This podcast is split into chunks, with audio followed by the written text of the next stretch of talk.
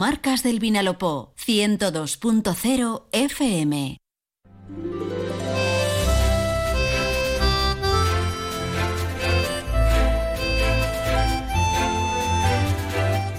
Muy buenas tardes, amigas y amigos. Un placer saludarles un día más. Estamos en directo, son las 12 y 20.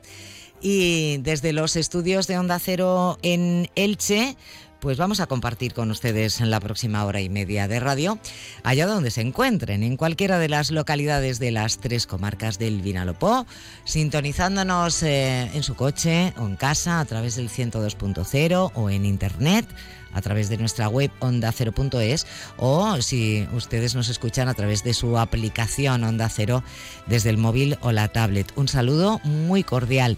Tenemos, como digo, un programa mm, muy completo un día más. Por supuesto que tendremos eh, las noticias, será a partir de la 1 y 20, primero las del deporte y después las de carácter general. Por supuesto que vamos a tener nuestra sección más divertida. Estará eh, José Luis Más a partir de la 1 y 5 en la sección periodismo de investigación eh, que creo que ha estado brujuleando eh, por ahí por las redes sociales hasta encontrar eh, un ranking de canciones de las que sus propios autores, sus músicos, sus intérpretes han reconocido que no les gustan. Entonces, bueno, eh, van a llevarse seguro alguna que otra sorpresa, especialmente los más rockeros. Eh, tendremos oportunidad de acercarnos a la actualidad educativa. Estará con nosotros la secretaria general de la FAPA, la Federación de Asociaciones de Padres y Madres de la provincia de Alicante, la FAPA Gabriel Miró. Estará Sonia Terrero. Y tendremos también un recorrido maravilloso para visitar una exposición que les recomendamos desde aquí eh, en la sala de exposiciones de La Lonja en, en Elche. Pero antes nos vamos a hacer eco de uno de los eh, problemas de salud eh, para las mujeres eh, que por increíble que parezca en el siglo XXI sigue siendo todavía una realidad. Hoy es el Día de la Tolerancia Cero contra la Mutilación Genital Femenina y vamos a hablar de ello y además de forma muy cercana con una de las trabajadoras sociales que lleva este seguimiento de mujeres eh, que ya se les ha practicado esta mutilación genital femenina en el Hospital Universitario del Vinalopó de Elche. No se lo pierdan porque esa entrevista yo creo que nos va a dejar bastante huella.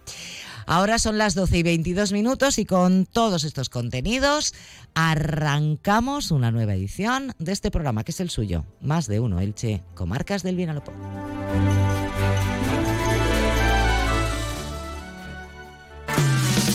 Entra en la nueva era de las energías renovables y del autoconsumo con la mayor garantía.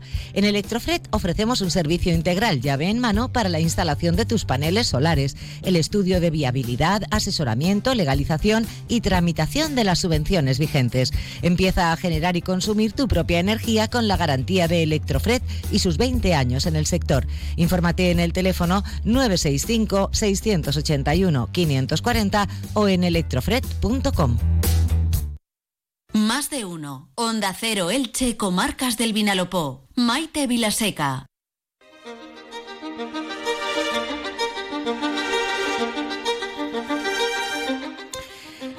A nivel mundial, hoy eh, se conmemora, a mí me gusta más decir, hoy se reflexiona sobre la tolerancia cero con la mutilación femenina. Y es que en este siglo XXI en el que estamos todavía son muchas en distintas zonas del mundo, también aquí en nuestro país y en países europeos donde se sigue practicando esta mutilación genital femenina con todas las consecuencias que tiene, no solo desde el punto de vista de la salud, sino desde el punto de vista social.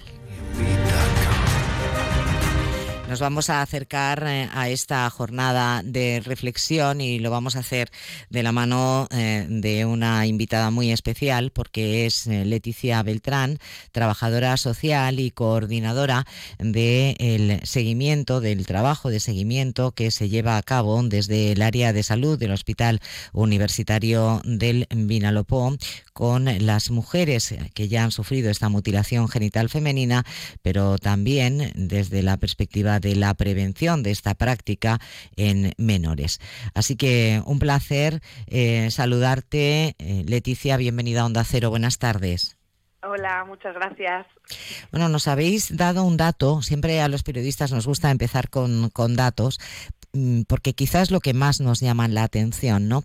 Y hoy nos habéis informado de que desde el área de salud de vuestro hospital, del Hospital Universitario del Vinalopó, estáis realizando el seguimiento a más de 50 mujeres que ya han sufrido mutilación genital femenina.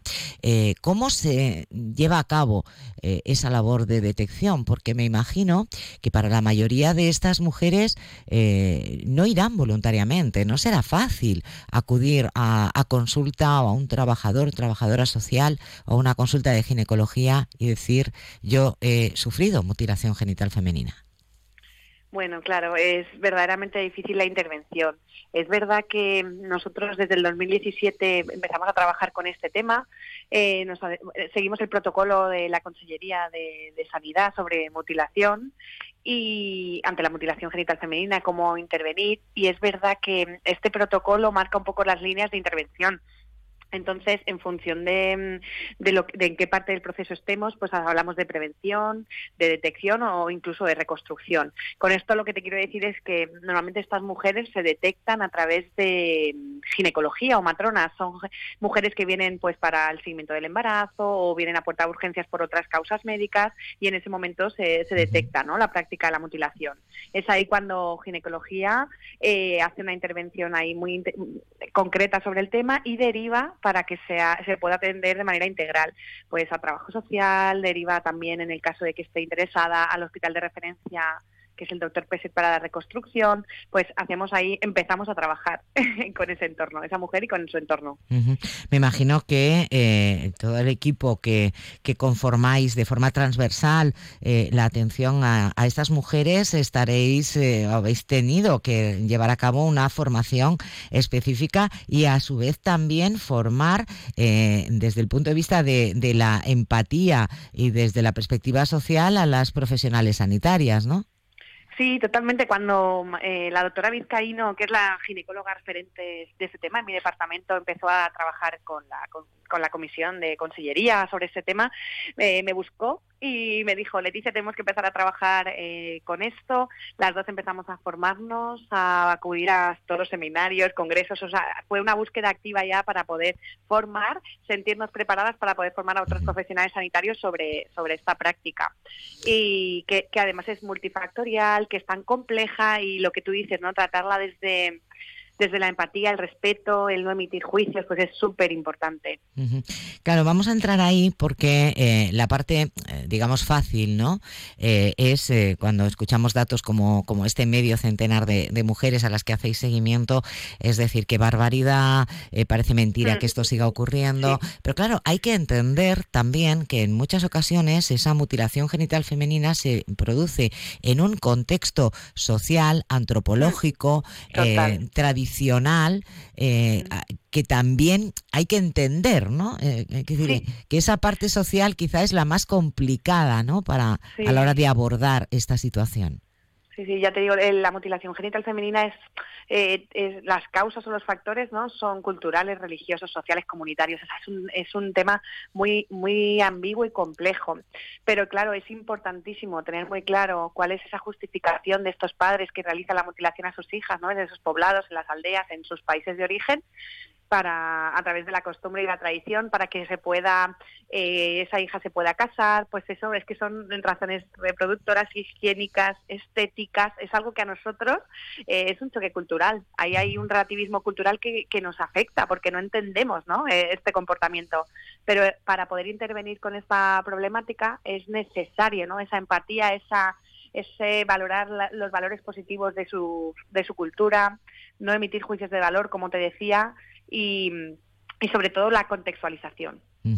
Nunca justificándola, ¿no? Pero sí que entendiéndola un ejercicio eh, importante para, para, trabajar con esas prácticas y creencias que son culturales y, comunitarias, no ir en contra, ¿no? sino reforzar eh, valores culturales en positivo, pero eh, traídos a la situación de, en Europa y al siglo XXI.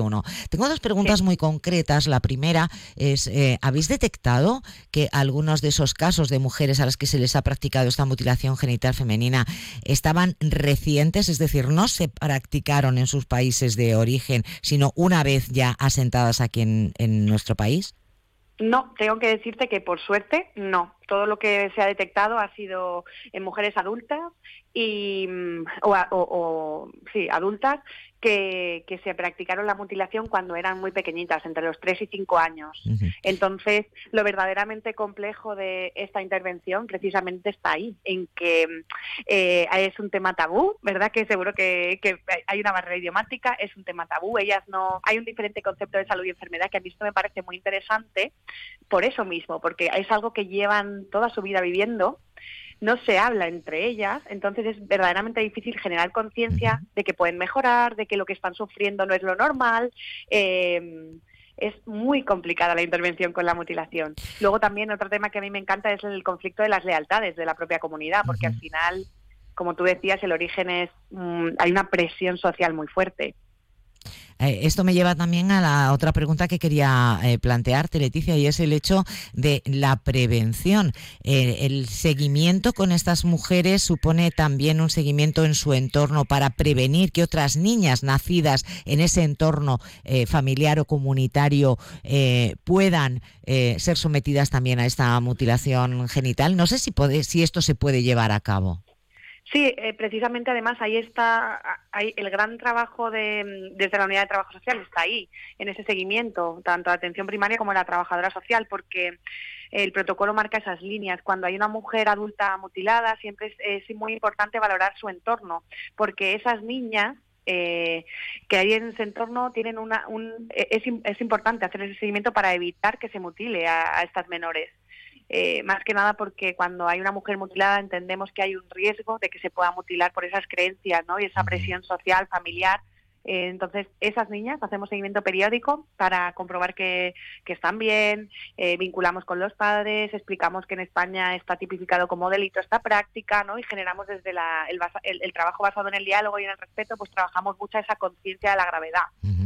Eh, citáis a esas menores eh, con, frecuencia periódica entonces para garantizar que se encuentran bien, que no se les ha practicado la mutilación eh, genital. ¿De cuántas menores estaríamos hablando ahora mismo? Pues una treintena aproximadamente estamos haciendo el seguimiento. De todas maneras, para nosotras, fíjate que son datos importantes, pero seguimos pensando que es un infradiagnóstico, porque es un tema muy desconocido, que no se habla y entonces entendemos que hay muchísimas más pacientes en nuestro entorno de las que de, las, que podemos Exacto, de las que hemos detectado. Pero bueno, sí que es verdad que es un gran trabajo, que el tema de la carga asistencial, o sea, intervenir en esto es ponerle mucho empeño, mucho, muchas ganas de poder mejorar la realidad de estas mujeres. Entonces, bueno, sí que es verdad que los datos están ahí para amparar un poco todo ese trabajo. Has mencionado otro aspecto importante, es ilegal la mutilación genital femenina en nuestro país. Esto también hay que tener en cuenta. y eh, además eh, conlleva eh, un perjuicio importante para la mujer, para el resto de su vida. Háblanos desde el punto de vista estrictamente eh, de, salud, de salud física y salud mental eh, de la mujer, de salud sexual. ¿Cuáles son los, eh, los perjuicios que padecen aquellas que han sido sometidas a la mutilación genital? Imagino que en la mayoría de los casos esa mutilación es la extirpación del clítoris.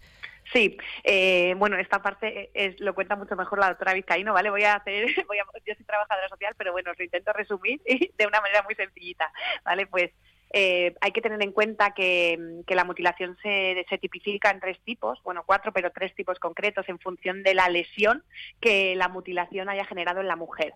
El tipo uno es el más leve, que entre comillas, porque no podemos hablar de levedad en estos casos, pero bueno, el tres sería el, que más lesión eh, tiene, ¿no? O, más e, efectos, o sea, más problemas genera en la mujer. La cuestión es que pensar que en el contexto es que se practica, pues, en una aldea de una forma rudimentaria, sin esterilización, con curas relativamente eh, ungüentos, eh, cosas que, que, son verdaderamente peligrosas para la salud de las niñas, ¿no? Y luego las complicaciones se pueden hablar de las inmediatas, que podríamos hablar incluso de eh, dolor intenso, hemorragias, muerte como tal, porque es algo muy grave. Y luego las a medio plazo, pues fiebres, obsépticos, ¿no? Y las que más vemos en nuestro día a día, a largo y medio plazo, pues estamos hablando de eh, enfermedades del tracto urinario, ¿sabes? Para, y para la defecación.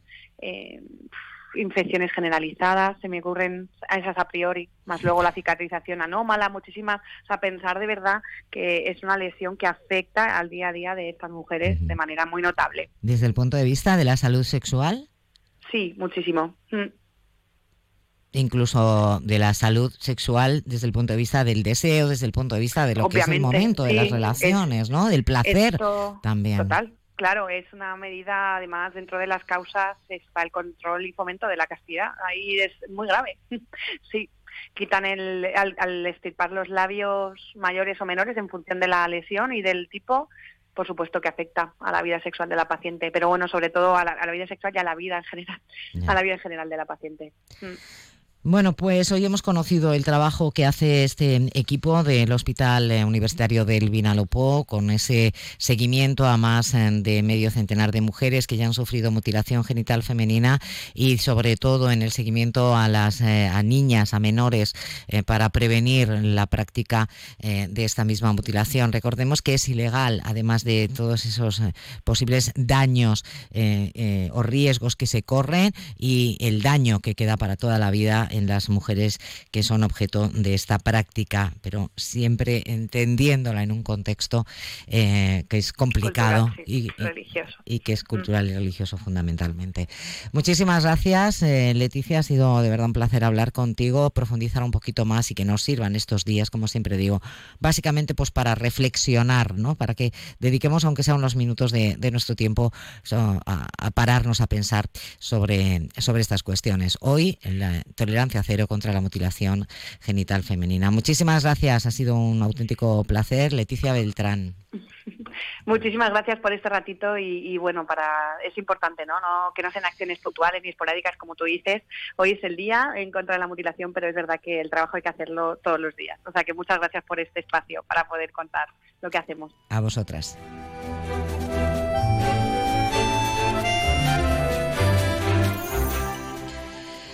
Seguimos, esto es Más de Uno Elche, comarcas del Vinalopó, ya saben que están en la sintonía y en la compañía de Onda Cero y que enseguida vamos a hablar de educación y estará con nosotros y nosotras la secretaria general de la FAPA, Gabriel Miró, Sonia Terrero.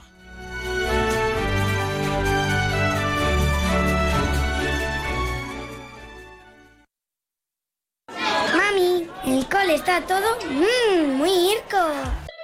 Porque alimentamos el futuro, nos esmeramos para ofrecer en tu comedor escolar lo mejor cada día. Recetas caseras elaboradas con cariño para que los niños se sientan como en casa.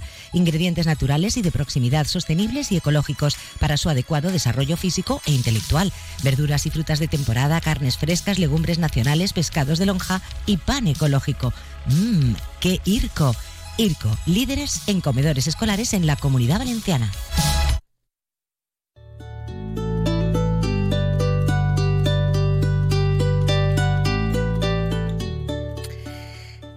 Abrimos ventana ahora a la actualidad educativa. Vamos a charlar con la secretaria general de la FAPA, Gabriel Miró. Ya saben que es la Federación de Asociaciones de Padres y Madres de Alumnos de la provincia de Alicante. Sonia Terrero, sobre todo porque mañana eh, va a tener lugar una reunión eh, con los eh, responsables de la Consellería de Educación para hablar de la puesta en marcha del proceso de admisión del alumnado para el próximo curso desde la eh, perspectiva de la aplicación del llamado distrito único. Sonia Terrero, bienvenida, buenas tardes. Muy buenas tardes. Bueno, eh, mañana eh, reunión con eh, responsables de la Consellería de Educación. Se va a poner en marcha el proceso de administración de alumnado bajo el criterio de distrito único. Y para que nos hagamos una idea primero de forma global, luego iremos al caso de Elche en concreto. Pero, ¿qué significa que en todo el territorio de la comunidad valenciana se aplique el criterio de distrito único para la admisión de alumnado? Pues significa libertad, Maite, para que todas las familias puedan elegir el centro educativo que quieren para sus hijos. Hasta ahora nos veíamos más sometidos ¿no? a, la zona de donde perteneces, de donde vives, de donde estés empadronado, y no podías solicitar plaza en otro centro ya que te decían que no era el de zona que te pertenecía. Tenías que esperar realmente a ver si quedara alguna vacante para poderlo matricular ¿no? en ese centro educativo. A partir de ahora tenemos un distrito único, pero que poco cambia, Maite, porque realmente sí que se va a puntuar y mucho el, el que vayas al centro más cercano a tu vivienda. Por lo tanto, no vemos una gran problemática en esto. En muchas de las localidades ni se enterarán que existe el distrito único porque no va realmente a afectar en nada. Eso sí, en localidades grandísimas como es Alicante, Ciudad o, o Elche, es donde sí que se puede notar más puesto que tenemos pues una capacidad muy grande de centros educativos para poder elegir. Y ante esto, la gran problemática que nosotros sí que vemos desde la organización es el servicio ¿no? de transporte escolar que tiene que haber luego ¿no? para podernos desplazar a nuestros hijos de, una, de un punto donde vivamos al centro donde le, le pongamos ¿no? en esa matrícula a nuestro hijo. En esto es la única preocupación que nosotros realmente estamos viendo, puesto que lo demás pues bueno, como puntúa más, pues tú siempre tendrás el colegio más cercano a tu vivienda para poder elegirlo. Bueno, me imagino que ante la puesta en marcha de este sistema eh, estaréis eh, reuniéndoos eh, en nombre de las diferentes AMPAs con los responsables de educación de los municipios que, que, conforman la provincia. ¿Habéis tenido ya reunión con los responsables de la Concejalía de Educación de la ciudad de Elche, por ejemplo? Pues justamente en Elche ya lo dijimos hace bastante tiempo, cuando se empezaba todavía a hablar de distrito único, que queríamos reunirnos ¿no? con el la concejala de educación en este caso y con el alcalde. No hemos tenido la suerte de podernos reunir todavía, seguimos en espera ¿no? de que nos den esa tan deseada cita ¿no? para nosotros, porque para nosotros es muy importante hablar de la educación en Elche, porque hay muchos problemas, Maite, no solamente el distrito único, y estamos deseosos ¿no? de que por fin vean ese hueco en su agenda para poderse reunir con la Papa Gabriel Miró y trabajar todos por y para la educación en la ciudad de Elche.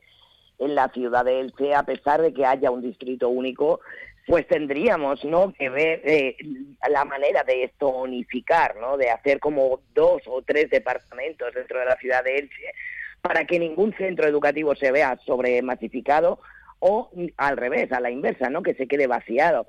En este sentido es muy importante y de carácter que nos sentemos con el señor alcalde, con la señora concejala, que veamos cuáles son las mejores viabilidades para, para todas esas matrículas que tienen que llegar y que bueno, que aparte de todo esto, pues también consensuemos ¿no? Eh, todo lo que es el debate educativo que tiene que haber en el promocionar la educación en Elche, puesto que ya anteriormente lo solicitamos, nunca se trabajó en ello y ahora seguimos sin trabajarlo.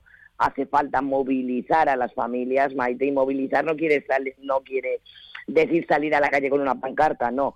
Movilizar quiere decir movilizar a la hora de que las familias, los papás, las mamás, realmente nos inculquemos dentro de esa educación que tienen que tener nuestros hijos y que juntos con el ayuntamiento pues luchemos ¿no? para solicitar esos centros de infraestructuras educativas que tenemos que tener, ese mantenimiento que tienen que tener los centros y alternativas a la ciudad de Elche, como pueden ser buscar y enseñarle a nuestros hijos lo que es la vida en Elche, ¿no? El turismo en Elche, enseñarle todo lo mejor que tenemos en la ciudad de Elche, pues que a día de hoy no se aprovecha, ¿no? Y que no se trabaja en ello. Queremos justamente sentarnos, buscar esa manera y ese plan de trabajo para los centros educativos. Has mencionado el tema de las eh, infraestructuras y bueno, ahí aunque se va avanzando, los pasos siguen siendo muy lentos. Yo ahora estoy pensando en, el Colegio eh, Virgen de la Luz, que ha sido desde siempre, bueno, pues una bandera para vosotros, ¿no? Para la FAPA, que habéis estado apoyando y defendiendo a los padres y madres de los niños y niñas de educación especial que acuden a este colegio que, que no termina de despegar la construcción del nuevo. Es como una, una especie de lentitud endémica. Pues sí, Maite, y es lo más triste, ¿no? Porque esos niños son los que mejor centro deberían de tener, puesto que necesitan, ¿no? Y requieren de, de, pues, de unos centros adaptados y preparados para ellos. Y justamente son los niños que peor lo están pasando y que peor centro educativo tienen y que no es ahora, Maite, que yo esto lo quiero dejar claro porque no quiero ningún juego político Esto ya llevamos muchos años reivindicándolo, llevábamos con el anterior gobierno exigiéndoselo, se fue el gobierno, ha entrado otro y seguimos en lo mismo. Y por eso justamente es hora ¿no? de plantar cara y de decir hasta aquí hemos llegado, vamos a realmente trabajar para que ese centro y esos niños tengan ya de verdad esa seguridad cuando llegan a ese centro, que no tengan esas barreras que tienen a día de hoy y que bueno, que realmente la educación es, es, algo que nos merecemos todos, que la Constitución así nos la da, pero no vale hacer educación en cualquier espacio público, ¿no? Aquí la educación tenemos que tener una infraestructura digna y sobre todo, Maite, que sea saludable. No podemos decir que hay una inclusión cuando tenemos a, a niños dentro de centros educativos, pues asumiendo unos riesgos innecesarios y con unas carencias brutales a día de hoy. Eh, ¿Realmente por qué es tan difícil acceder a, nuestros representantes públicos? Eh, me ha venido a la cabeza porque en principio uno piensa que, eh, a ver, bueno, pues se entiende que hay unas agendas, ¿no? Y unos tiempos, pero meses para, para mm, poder contactar directamente con ellos. Pues eso es lo que nos preocupa a nosotros y lo que no entendemos, ¿no? Tampoco, porque además estamos justamente queriendo solucionar y ayudarles también a ellos, ¿no? Porque aunque no lo crean, somos necesarios para ellos al igual que ellos para nosotros, Maite. Y yo puedo entender que, que, que ciertas, ¿no? cualidades de, de, un alcalde, pues deben de ser esas, ¿no? El de llegar a todos, el estar para todos y el luchar por, para todos también, en este caso. Y lo que podemos entender es que tenga miles de eventos, miles de, de cosas en su agenda, pero siempre hay un huequecito para la educación, algo tan importante y tan vital ¿no? en el futuro de una sociedad. Y por lo tanto, espero que una vez que se oiga esta entrevista, Maite, pues nuestro alcalde de Elche sí que tenga bien el buscar ese hueco en su agenda para que entre todos nosotros, desde la Papa Gabriel Miró y él como alcalde y representante de esa ciudad de Elche, podamos buscar lo mejor para todos los niños de, de la ciudad de Elche, está claro. Bueno, pues esperemos que así sea, porque realmente siempre hay muchos aspectos, muchos flecos que tocar. Ahora eh, la implantación eh, de la forma de, llevar a cabo este nuevo sistema del dígito único en el proceso de solicitud de plazas y matriculación, pero también un buen repaso que se necesitaría para que los padres, las AMPAs, tengan información clara y directa a cómo están las infraestructuras y qué mejor que hacerlo a través de la Federación de, de AMPAs, que es quien representa a todos y en general a la defensa de la enseñanza pública y eh, la participación de los padres en ella. Así que Sonia Terrero, venga, pues mucho ánimo, a ver si lo conseguís pronto y sobre todo que este proceso eh, de adjudicación de plazas eh, pues se lleve a cabo de una forma clara y un poco respondiendo realmente a la demanda de los padres. Un abrazo muy fuerte, Sonia. Un abrazo.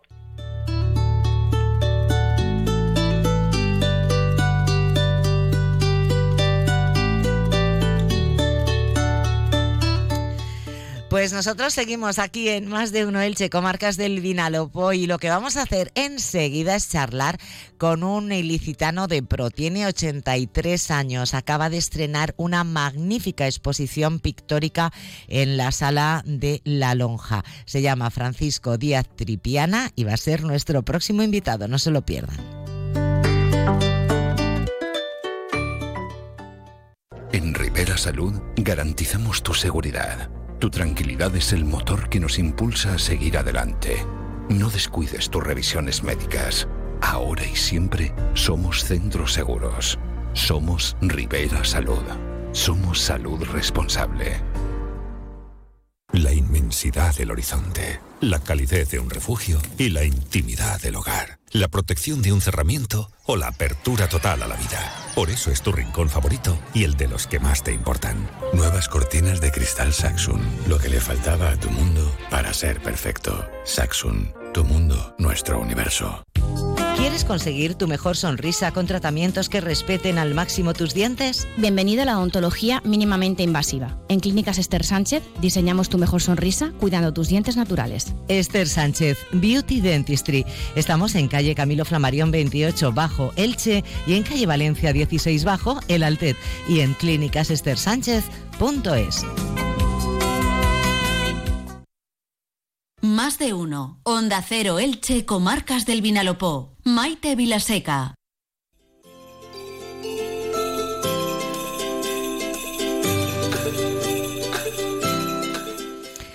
Disfrutar del arte es una de las mejores cosas que podemos eh, hacer, especialmente cuando pues, nos encontramos así, ¿no? En un momento un poco que dices, uff, eh, cuántas cosas pasan a, a nuestro alrededor, ¿no? Y a veces la cultura puede llegar a salvarnos. Por eso les vamos a proponer un buen plan, que nos acompañen a visitar, primero de manera virtual y después les invito a que lo hagan presencialmente, la exposición del ilicitano Francisco Díaz Tripiana, que se inauguró el pasado día 1 de este mes de febrero y permanece hasta el 28 de este mes en la sala de exposiciones de la Lonja Medieval.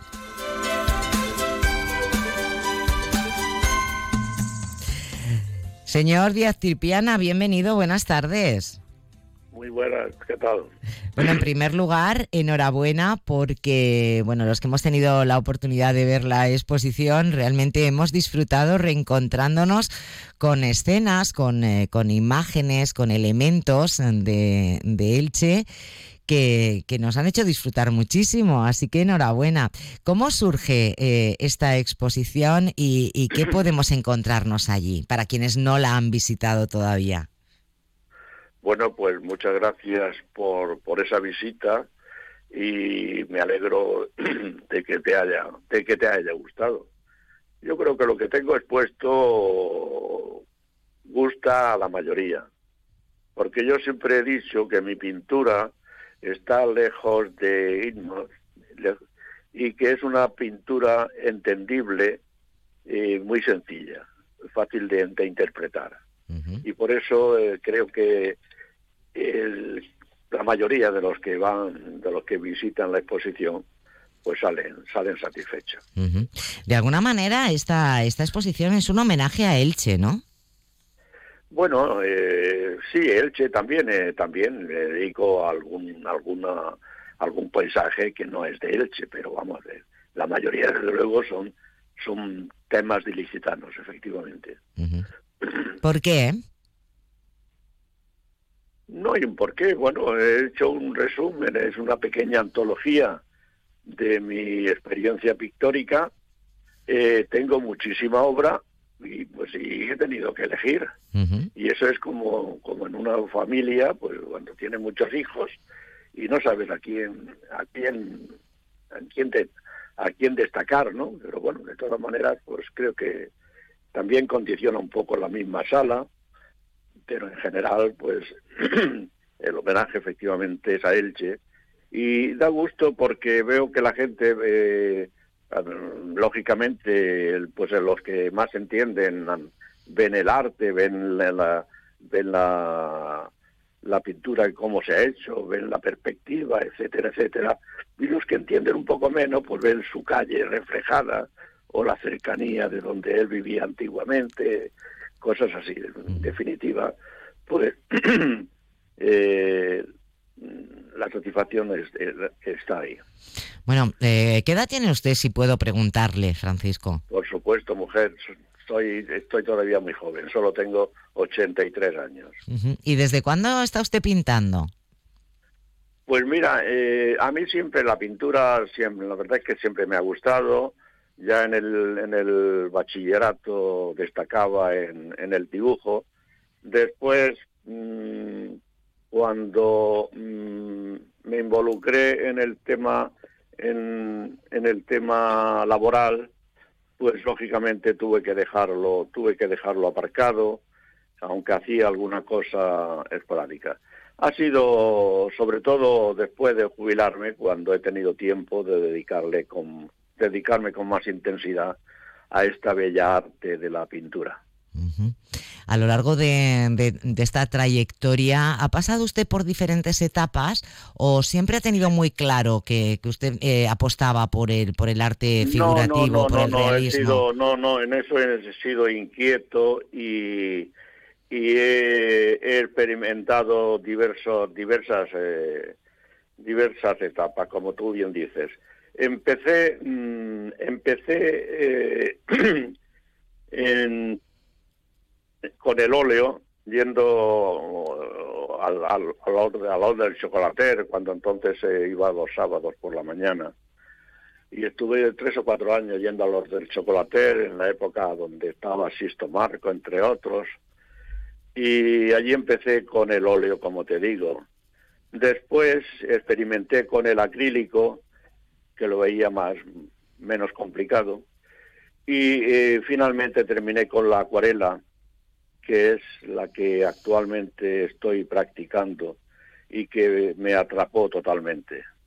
Mm. Que por ello mm, verás o habrás visto que la mayoría de, eh, de cuadros expuestos en esta exposición pues son acuarelas. Aunque también hay óleos, hay acrílicos, hay collage, hay unos collages muy interesantes y hay hasta un pastel de un autorretrato mío. ¿Es difícil hacerse un autorretrato? ¿Es uno, ¿Es uno objetivo cuando hace un autorretrato? ¿Un objetivo? Bueno, lo que intentar es que se parezca un poco a ti. Quiero decir que a veces la, la, perspectiva que tenemos o la percepción que tenemos de nosotros mismos, eh, lógicamente está subjetivizada. Yo no sé si nos vemos a nosotros mismos igual que nos ven los demás. Además, ten en cuenta que nos estamos viendo a través de un espejo casi siempre y es al revés. O sea que efectivamente pero sí, el, retrato en general es muy complicado. Pues eh, Francisco Díaz Tipiana, que le vamos a dar la enhorabuena por de nuevo por, esta exposición. Le vamos a recomendar a todos nuestros oyentes que, que no se la pierdan, que la, que la disfruten de una forma tranquila, porque eh, cuando usted visita eh, exposiciones de, otros artistas, decía usted antes, bueno, habrá quien se fije en la parte más técnica, ¿no? En las características o en las cualidades de, los cuadros, pero hay quien simplemente se limita a disfrutar de, lo que está viendo, ¿no? Usted, eh, cuando visita la exposición de otro, de otro artista, ¿cómo, ¿cómo, lo hace? ¿Desde cuál de esas dos perspectivas? Mm, vas cuando visito alguna exposición de algún colega, lo que suelo hacer es acercarme más de lo normal a los cuadros para ver la técnica, para ver el cómo, cómo está utilizando, cómo, cómo ha utilizado el, el, pincel o la, o la paleta. Eh, y, a veces pues dejas un poco al margen ese, ese, esa visión general, puesto que vas preocupado por, por, por la técnica, a ver cómo, cómo lo ha hecho.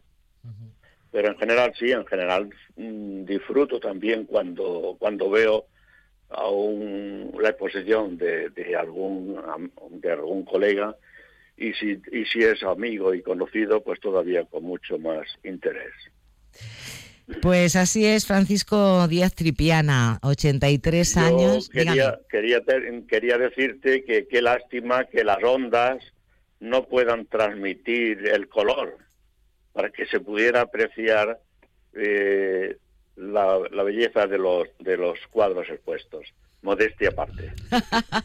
bueno, pero lo que vamos a hacer es eso, pues invitar a todos nuestros oyentes a que no se lo pierdan, a que pasen un buen rato, a que disfruten de esta, de esta exposición en la sala de la lonja, porque merece la pena y sobre todo porque, como decía, ¿no? Vivimos momentos muy complicados, muchos, muchos de nosotros, ¿no? Y nosotras, y yo creo que eh, el arte eh, nos proporciona una, una satisfacción interior que, que merece la pena. Así que muchísimas gracias. Ha sido un placer tenerle en el programa. Un abrazo súper fuerte desde aquí, desde Onda Cero. Muchas gracias, Maite.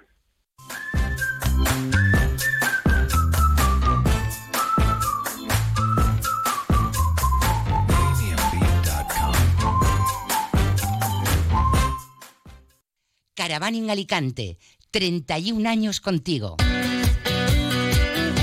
Del 9 al 11 y del 16 al 18 de febrero. Gran exposición de caravanas, autocaravanas, campers, módulos residenciales y artículos de camping.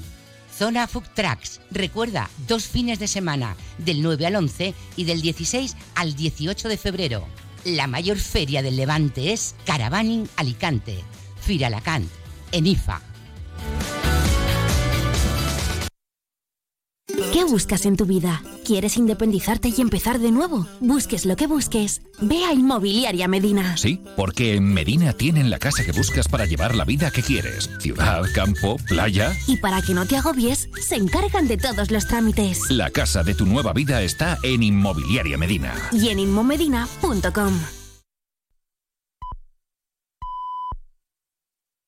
Es la una de la tarde, mediodía en Canarias.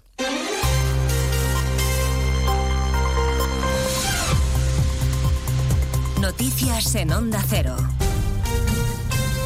Buenas tardes, repasamos a esta hora algunos de los asuntos de los que hablaremos con detalle a partir de las 2 en Noticias Mediodía y empezamos con una última hora. Nos vamos hasta Barcelona porque acaban de evacuar dos edificios en Badalona por el derrumbe de otro edificio de cinco plantas en el que podría haber, haber incluso personas atrapadas. Onda Cero Barcelona, Monsevals. Los bombes de la Generalitat han evacuado dos edificios en el número 9 de la calle Cánigo de Badalona tras el derrumbe del forjado un edificio de cinco plantas en el que se desconocen las personas atrapadas. Los edificios evacuados preventivamente, uno de los cuales ha sufrido una grieta, se tratan del número 7 y 11 y los contiguos al edificio que han visto colapsado su forjado, según han informado fuentes de los bomberos. Los bomberos también han enviado 13 dotaciones al lugar de los hechos, entre las que se encuentran unidades del Grupo de Estructuras Colapsadas, del Grupo Operativo de Apoyo y de la Unidad Canina. Por su lado, el Sistema de Emergencias Médicas ha enviado cinco unidades y su equipo de psicólogos, según han indicado. Pues esa es la noticia que nos llega desde Badalona, el derrumbe de un edificio en el que se desconoce seis personas atrapadas y el desalojo de los dos contiguos por el riesgo que pudieran sufrir dada la aparición de grietas. Les contaremos eh, lo que suceda de aquí a las dos de la tarde en Noticias Mediodía, cuando repasaremos también la jornada marcada por las protestas del campo en todo el país, con bloqueos y cortes de carreteras que están complicando mucho la circulación. Igual que tú vas al Mercadona y pagas dos euros por un kilo de patatas, nosotros también poder poner el precio. A nosotros vienen y nos dicen, toma, 10 céntimos un kilo. Y a esos precios no se puede trabajar, estamos trabajando a pérdida. Luego, las mismas condiciones que se exigen aquí en España, fitosanitarias, que se exigen a los productos que vienen de Marruecos y de Egipto. Y luego ahí están tratando con productos que aquí los tenemos prohibidos y están arruinando la agricultura de aquí. Desde primera hora el tráfico se resiente, así que vamos a hacer repaso rápido de dónde están los problemas ahora mismo. Dirección General de Tráfico, Patricia Arriaga, buenas tardes. ¿Qué tal? Buenas tardes. Pues jornada muy complicada por las movilizaciones agrícolas a esta hora de la red viaria principal. Lo que son autovías y autopistas permanecen cortadas varias carreteras. En Tarragona en la AP2 a la altura de Montblanc, también en Segovia en la 1 en Cerezo de Arriba, Ávila en la AP6 en Adanero y en Castilla de la Mancha en varios puntos. En Ciudad Real en la A4 y A43 en Manzanares, en Toledo en varios tramos de la A5, A42 en Illescas y la autovía de los Viñedos, la CM42, también en Guadalajara, en la A2 a su paso por Torrija. Y en Andalucía lo más complicado está en la A4 en varios tramos, tanto en Sevilla, Carmona y las Cabezas de San Juan, Jaén en la Carolina y en Cádiz en Jerez de la Frontera, también en varios tramos de la A92 en Granada y Sevilla. Y en Extremadura continúa cortada en Badajoz la A66 a la altura de Almendralejo y en Murcia la A30 en Baños y Mendigo en sentido Cartagena. Bueno, visto el panorama de las protestas en toda Europa, la presidenta de la Comisión von der Leyen ha decidido rectificar, retira la ley de pesticidas que obligaba a utilizar un 50% menos de estos productos. Esa era una de las reivindicaciones del sector al que ahora von der Leyen pide escuchar. Los agricultores trabajan duro día a día para producir la comida de calidad que comemos. Por eso merece nuestro aprecio, gracias y respeto. Nuestros agricultores merecen ser escuchados. Otro de los problemas que también abordaremos a las 2 de la tarde para el campo es la sequía. Hoy la ministra Teresa Rivera ha, vuelto, ha, abierto la puerta a enviar agua en barcos, no solo a Cataluña, también a Andalucía, si hiciera falta. Estamos a la espera de que finalice el Consejo de Ministros y dé a conocer la valoración del Gobierno sobre la propuesta del presidente ahora que quiere modificar la ley de enjuiciamiento criminal, cuando ya saben que hace solo unos meses le reprochaba al Partido Popular los intentos por acortar los plazos alegando que favorecía la impunidad. Un asunto del que se habla esta mañana en el Congreso. Cámara Baja, José Ramón Arias. El PP critica que cuando Sánchez modifica una ley no es para el qué, sino el para quién. Hacen, según el portavoz popular Miguel Tellado, denunciado contorsionismo legal. Además, el Partido Popular ha denunciado la parcialidad de la mesa del Congreso que hoy ha decidido por mayoría devolver la proposición de ley de amnistía a la Comisión de Justicia. Sánchez puede hacer todo lo que hace porque cuenta con el aval de una administración socialista en esta casa, capitaneado por Francina Armengol y la colaboración evidente de un amigo del señor Fernando Galindo. Los populares también denuncian que el Congreso, la mesa del Congreso, haya decidido que el letrado mayor no acuda a la reunión con la Comisión de Venecia que viene a España a estudiar la ley de amnistía. Y por supuesto les contaremos a partir de las dos las novedades de la reunión que mantienen los fiscales de lo penal del Supremo en una junta tensa en la que están decidiendo si consideran o no que hay que investigar por terrorismo a Puigdemont, como inicialmente propuso en un borrador el fiscal Álvaro Redondo de Vallamazares. En un ambiente de división y también malestar por la polémica previa originada por el cambio de criterio del ponente Álvaro Redondo, que elaboró un primer escrito a favor de pedir al Supremo que investiga a Puigdemont por terrorismo y luego informó en contra, 15 fiscales de lo penal del Supremo deliberan sobre el informe. Fuentes del órgano confirman a Onda Cero que hay muchas posibilidades de que la mayoría de la Junta tumbe este dictamen, obligando a su reelaboración para que se posicione la Fiscalía a favor de que el Supremo asuma la causa de Tsunami Democratic. Pues de todo ello hablamos en 55 minutos cuando resumamos la actualidad de esta mañana de martes 6 de febrero. Elena Gijón, a las 2, Noticias Mediodía.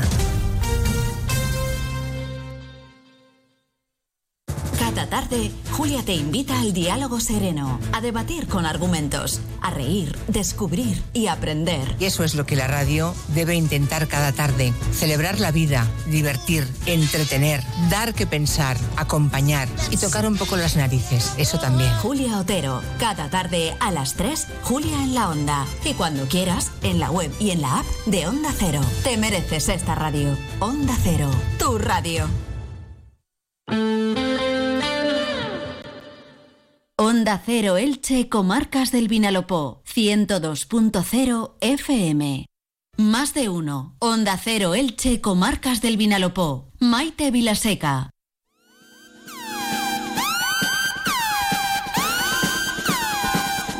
Pues ha llegado el momento de pasarlo bien, de poner una sonrisa, mucha música y sobre todo de darle la bienvenida a José Luis Más a esta sección que llamamos, insisto, no sé muy bien por qué, periodismo de investigación. José Luis, bienvenido, buenas tardes. Hola, pues cámbiale el nombre. Cámbiale Ahora, el nombre. des- después de 20 años. Pues no te quejes. Es que claro, no se puede Es tener verdad. todo en esta vida. Sí, es cierto. Estar en misa y repicando. No, no, no. Si no te gusta el nombre de la sección, pues se las cambiamos. Y ponemos MJL o algo así. Ah, me gusta. Como esta sección se basa, básicamente, la, la información que yo doy da absolutamente igual, que decir, se basa en la, en sí, la eso es verdad, has dicho una verdad muy grande. en la relación mismo. que tenemos tú y yo, porque es de lo único que me pregunta la gente.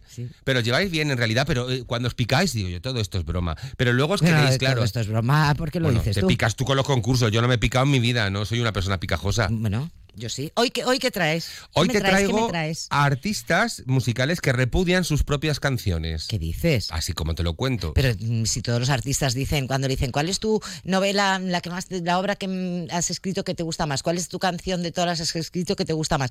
Ay, qué dedo me corto, que no me duela. Pues a qué eso es como elegir entre mis bebés, que es una... ¿Cuántos tienes? 64, que, es- que son los singles que tienes, no me fastidies. Entonces, la, la cosa es que... Entonces, artistas que... ti- tienes que aprender una cosa, Maite, es una lección que te voy a dar de vida. No todo el mundo en esta vida piensa como tú o actúa como tú. ¿No? No. No, yo ya sé que tú eres muy maitecentrista, pero tienes que empezar esto un poco a descubrir mundo. Entonces, a lo mejor lo que para ti, para mí, es una cosa extraordinaria de cómo vas a rechazar, pues a lo mejor para otros artistas es una cosa más ordinaria. Bueno, también estamos hablando de artistas, quiero decirte, yo que trabajo día a día con ellos, los quiero mucho y los respeto mucho, pues Bueno, y tú también eres un poco artista. soy un ¿eh? poco, un poco, un poco. ¿Y qué? ¿Te parezco una persona normal? No. No, pregunta conte- pregunta claro, contestada. Sí, claro. Vamos con la Oye, ¿tú primera. tienes, ¿tú tienes alguno de los montajes de teatro que has dirigido? No sé esto, pero ya, me, ya, ya- que- mira, los pelos de punta como cuando que- te llega la factura de la luz. ¿Del que te arrepentirías? Sí, claro. Que no, que no volverías a... Por supuesto. No me digas. Claro, a que te monte una escena que tiene 25 años, con la que estuvimos en Nueva York y fue el segundo montaje de Carrefour, ha envejecido muy mal y tiene ciertas cosas que habría que revisar. O sea, son 25 años. Los hombres, las mujeres hemos evolucionado. Y a- era una obra también escrita por nosotros y tiene un tufillo un poco, mm, ¿sabes? Esta por eso muchas veces yo empatizo, el otro día lo hablaba con mis amigos, empatizo no, hay que contextualizar y eh, algunos chistes de hace, evidentemente hacer chistes ahora sobre algunos temas me parece mm, deplorable, pero hace 25 años o 30 años las cosas eran distintas y que yo creo que también hay que relativizar y, y poner en, en su momento los chistes que se gastan. El problema es que lo hagas ahora, por eso mismo ahora no la haría, porque creo que hay ahí algunos chistes que no en su momento funcionaron muy bien, pero ahora los veo rancios, rancios y bueno, todos evolucionamos. Bueno, venga, pues entonces vamos con esas canciones. eh, Vamos con la primera, eh, sí. Artistas ¿Alguna sorpresa lo vais a llevar? no, no les gustan sus propias canciones. Venga, empezamos con, eh, Esta, con esta, por ejemplo. Venga. vamos a ver.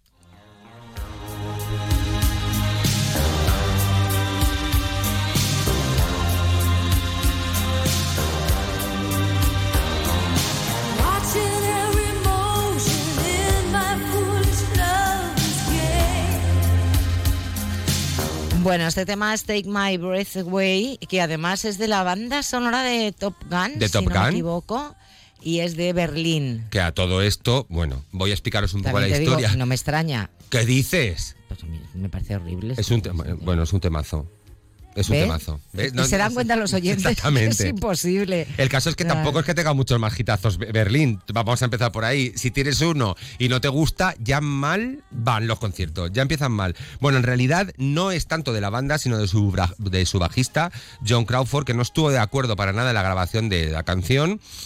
Y probablemente dicen las malas lenguas que esta discrepancia fue lo que hizo que la banda se disolviera. Específicamente no es la propia banda la que odia su tema, sino más bien su bajista, pero bueno, después de este, de, de este hitazo, poquito después, se, se disolvieron. Bueno, ya ustedes, A mí me ¿les parece una gusta canción- o no el tema? Lo digo para que eh, puedan opinar también, porque luego el podcast de esta sección estará en nuestra web y en nuestras redes sociales y pueden opinar al respecto. Yo esta canción la utilizo mucho con mis amigas, en plan de cachondeo, de como en plan nos vamos a liar y, su- y la canto. Take my breath away. Bueno, la canto así. Sí. Luego, luego la que canta mal soy yo. Es que, es Tam- que paciencia. también me gusta mucho cantar la de Te deseo, te deseo, te deseo tanto que me faltan fuerzas. Yo canto mal. Lo pero mejor no es como cantas. la pena es que no tenemos una cámara para que se Porque pongo canción de la cara, sentimiento. la- eh, de sentimiento. Sí, bueno. Hombre, sentimiento de que tienes un poco de necesidad Bueno, intestinal. es- las horas que son Venga, tengo hambre. vale, Quiero decirte, tengo venga. hambre. Y, y lo que me Ya. comí, estoy siempre a dieta. Me comí un brócoli a medio, hace tres horas. Necesito ya comer. Despáchame pronto. Un brócoli. un brócoli. Qué lástima. Y chupaste un cubito de hielo. Exactamente. Y un quesito por si me mareo. Venga, vamos con la siguiente. bueno, bueno, A sorpresa, ¿eh? A ti te va a doler, ya te aviso.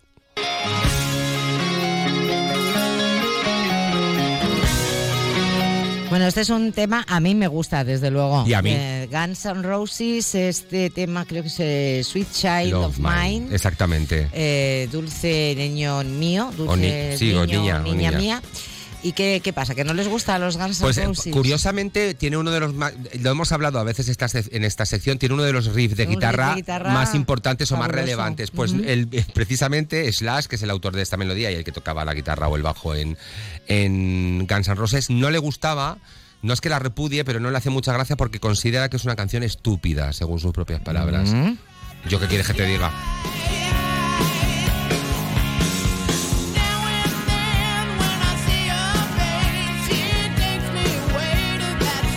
Bueno, yo es que como dicen mis amigas, es que es oír una guitarra eléctrica y ya, Ya, me gusta, se pierde un poco el criterio. Hija mía, sí. Bueno, venga, Lo vamos sé. con otra que- de las horror. que también te digo, que No no, me extraña extraña, nada no me extraña nada. En esto porque- coincidimos. Sí, qué bien, Habrá gente a la que le guste y ahora tiene una explicación. seguro, y nosotros lo respetamos todo.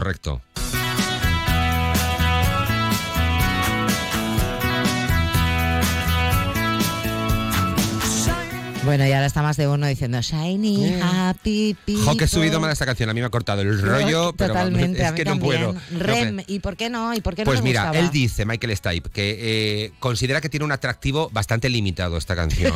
Eso dice Sí. él, quiero decirte.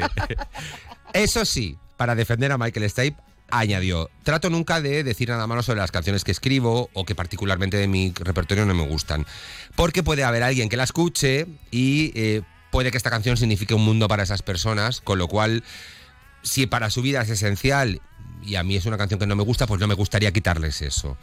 Eh, bueno, está claro que de- después de esas declaraciones referidas a esta canción, a Michael Stipe, el cantante de Rem y compositor de la mayoría de sus letras, no le debe hacer mucha gracia. Yo soy en este caso afín a su comentario. Yo también estoy totalmente de acuerdo. Yo- esto me recuerda cuando se dice que una persona que no es eh, guapa, ¿no? Es, decir, Mm. es, es difícil, de, es Sí. difícil de mirar, es como difícil de escuchar. Sí, pero- En nuestra opinión, ojo, por favor, Cuidado, a los oyentes sí. que pueden estar enamorados de este tema, este Sí. Shiny Happy People. Y en la línea J a lo mejor está todo el mundo cantándola. No, pero Shiny, happy. happy Igual es tú y yo que somos Fíjate los. que no, que no nos gusta, pero nos la sabemos. Hombre, ¿cómo no te la vas a saber? ¿eh? Tú- ¿Cómo no te la vas a saber?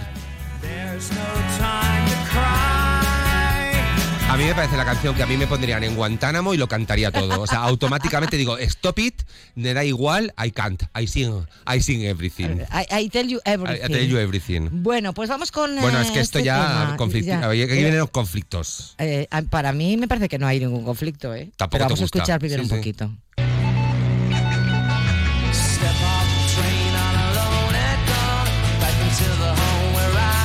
You know what I mean eh, de Oasis. Vamos a ver, aquí hay que explicar un poco y poner en contexto. Eh, el álbum ya Be Here Now, que es el que pertenece a esta canción, ya fue un foco de conflictos. O sea, los hermanos Gallagher se llevaban fatal y eso, el hecho de que se llevasen fatal acabó implicando a toda la banda. Yo creo que los de mi generación más o menos sabemos todos que Oasis era un foco de peleas constantes entre Liam y Noel. Eh, Liam dijo que odiaba las canciones. Esto parece una telenovela, pero es que es así. Liam dijo que odiaba las canciones de Noel y Noel aseguró que Liam era un cantante pésimo. Que esto es un poco octavo de GB, también te lo tengo que decir. Entonces, los hermanos Gallagher, la música que. Me falta la madre diciendo hacer las paces ahora mismo. Sí, y la tutora diciendo yo no he visto nada. Daros un Es- beso ahora mismo. Exactamente. Y los hermanos Gallagher no se escuchan entre ellos. De hecho, no suelen escuchar los álbumes unos de otros, con lo cual entendemos también por las declaraciones que los álbumes en conjunto tampoco los escucharán. Esta canción la detestan, los dos. Do you know what I mean? Mira, en algo se han puesto de acuerdo. Por lo que sí iba a decirte, en los odios. Y ojito con lo que decimos, no nos metamos en un jardín. When I find myself in times of trouble, Mother Mary comes to me, speaking words of wisdom. A ver, ¿a quién no le gustaba esta canción? A mí. Bueno, ya a ti. Me refiero de Beatles. Ah, bueno, vale. A, a- a A los ellos. cuatro. Hay que decirte, yo te hablo una postal de lo que sea y suena esto. Quiero decirte, te alegro de tu cumpleaños. Boom, Let It Be. No sé cuántos Let It Be. A mí que esté tan manoseada la canción. A ver, Paul McCartney no estaba muy contento con la grabación del álbum Let It Be y con esta canción en específico. También se dice, esto es un rumor, porque todo el mundo, es, Yoko Ono, no sé qué, no sé cuántos, pero bueno, eh, que la grabación de este álbum fue uno de los motivos que llevó a la separación de la banda. De cualquier manera, mm, Paul McCartney no es que la cante mucho, no se ha vuelto a oír mm, versiones de él o de los que estaban supervivientes. Y entendemos que la canción pues no les hacía mucha gracia. A lo mejor tiene mucho que ver que esté tan toqueteada. Lo que pasa es que, a ver, a mí me pasa con esta canción algo muy curioso y lo cuento muy rápidamente. Si hace mucho tiempo que no la escucho, ahora por ejemplo hacía muchísimo tiempo que no escuchaba esta canción, pues puede hacer dos años, tres años, la oigo y me gusta. El problema, Mm. sí, yo si no, si hace tiempo que no la oigo, cuando la oigo, oye, pues me gusta la canción, porque en sí me gusta, pero está, la hemos oído tanto que Me quizá pasa igual lo mismo. que A ver, que- quiero dejar claro que a mí los Beatles me vuelven loquísimo. Hit Come the Sun es una de mis canciones favoritas de todos los A tiempos. es una de las que más me gusta. Pero Come Together es mi favorita. También.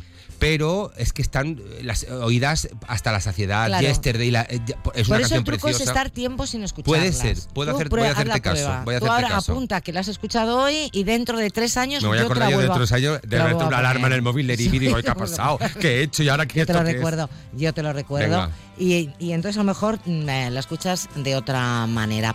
Bueno, vamos muy mal de tiempo, José Luis, ya te Mm, lo digo. Bueno, con vamos. lo cual, Dale a la siguiente y una más. Venga, dos más. una déjame. más, una más. que Venga. es- no, una me voy a saltar y esta sí que necesito que me expliques. No, pero yo hay una que No, tengo que perdona, esta hay que ponerla. Estamos peleándonos cuando, nos- cuando podrías ponerme la siguiente, que es mi canción favorita. Dos minutos tienes para mí, dale. No, te voy a poner esta. There's a lady who's sure all that glitters is gold, and she's buying the A ver, dime por qué este pedazo de tema, eh, Stairway to Heaven, de Led Zeppelin, Ujú. no le gusta a quién. Robert Plant eh, aseguró que esta canción ya no era para él porque eh, considero que había envejecido mal o lo que sea, y le parecía que en la actualidad no tenía ninguna relevancia. A pesar de esto, eh, hay que dejar claro que cuando hicieron una reunión, como se dice en inglés, cuando se volvieron a encontrar, interpretó el tema sin ningún problema. Quiero decirte, que no la odiara tanto. A mí me parece un poquito y recuerda. Este fin de semana hay mercado medieval. Desde las 10 hasta las 2 y de las 5 Eres- hasta las 8. Es un poco eres mercado. cruel. No, realista. Bueno, eh, elige una más. eh, Ponme, ponme la de la Radiohead porque me parece muy interesante hablar de este tema, el de Creep. Esto es un temazo, te pongas como te pongas. No me pongas carita así de suspicacia con los ojitos cerrados porque es un temazo. Yo no he dicho, he dicho algo, ¿no? Te veo, Yo- te veo. Yo cuando veo que me voy a meter en problemas, no digo nada. Mira, escucha que esto es Eso lo importante. aprendí en el patio del colegio. Eh, Escucha.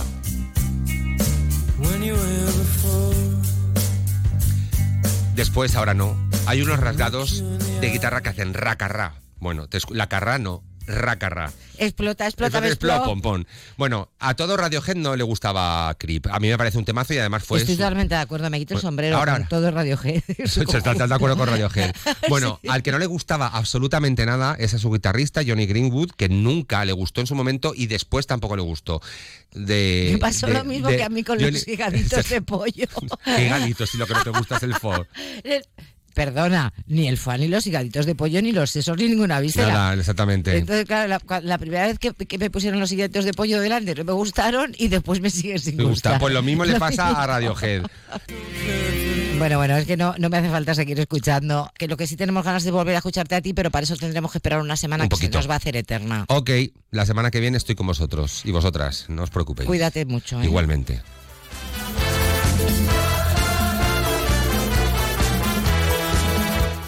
Así lo dejamos porque llega la información, primero la del deporte y después la de carácter general, pero ya saben que este y todos los podcasts de los contenidos del programa estarán enseguida a su disposición en nuestra página web y en nuestras redes sociales. Disfruten, sean felices y hasta mañana.